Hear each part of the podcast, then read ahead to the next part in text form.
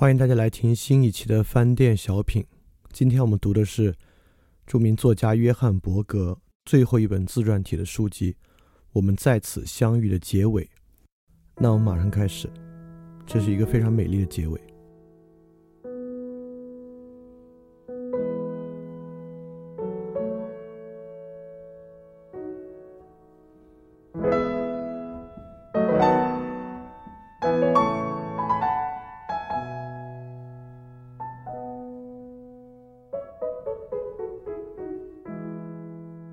我静静地站在欧夜莺栖息的树下，静到它再次引吭歌唱。而站在这棵树下的这个地方，我忆起了我的一些预感。到处都有痛苦，而比痛苦更为持久且尖利伤人的是，到处都有抱有期望的等待。这只欧夜莺陷入沉寂，而另一只在溪水下游处应和，指望。是秘密趋近某件事物的方法。那个此刻不被指望的事物，俊和和清和流着同一种声音。自由并不慈爱，没什么是完整的，没什么是完结的。没人告诉我这些，但我知道它就在戈登大道上。我头上的欧叶鹰飞离七树，去与它的同伴汇合，在绿洒下的月光中。我瞥见他尾羽的白色条纹，微笑邀人加入幸福，但他们没有透露是哪种幸福。在人类的属性中，永不缺席的脆弱最为珍贵。我指着欧叶莺飞去的方向，这个呢？我问。那是仙女座，卡梅利亚回答道。我跟你讲过很多次了。我慢慢踱回屋子，除非惊慌袭来。否则，黑暗总能减缓匆忙。还有很多时间，窗里没有亮灯。我踏上水泥平台，寻路穿过吱呀作响的门廊入口。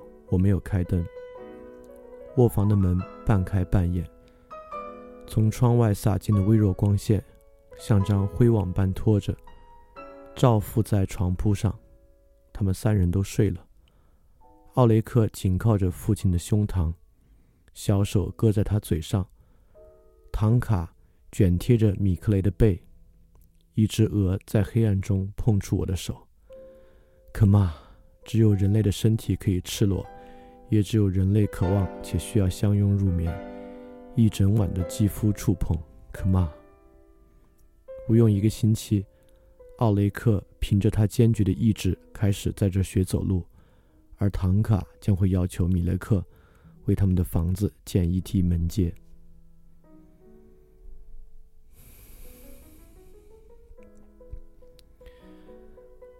再给大家读一首诗，是我是我自己看了约翰伯格《我们在此相遇》的最后这部分写的一首诗，是算是对他致敬吧。嗯，写的不算好啊，就给大家分享一下。潜入至深渊源。那发源的双核细致如缠白丝带，它们全心相拥，没入暗光深深向内收敛之地。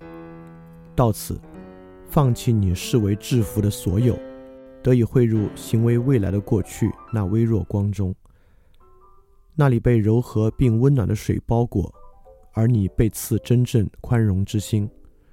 随后，快乐没入隐忧，而痛苦，它化为不易察觉。一闪而过的念头，到此，放生那条乳白无鳞的鱼，它身背你的尊严，飞快溯溪而出，你得以没入至暗，方得那不再属于你的真美。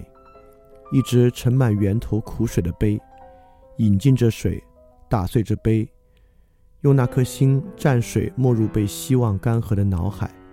这是无缘之缘的仪式，也是为最宽容之人的祭奠。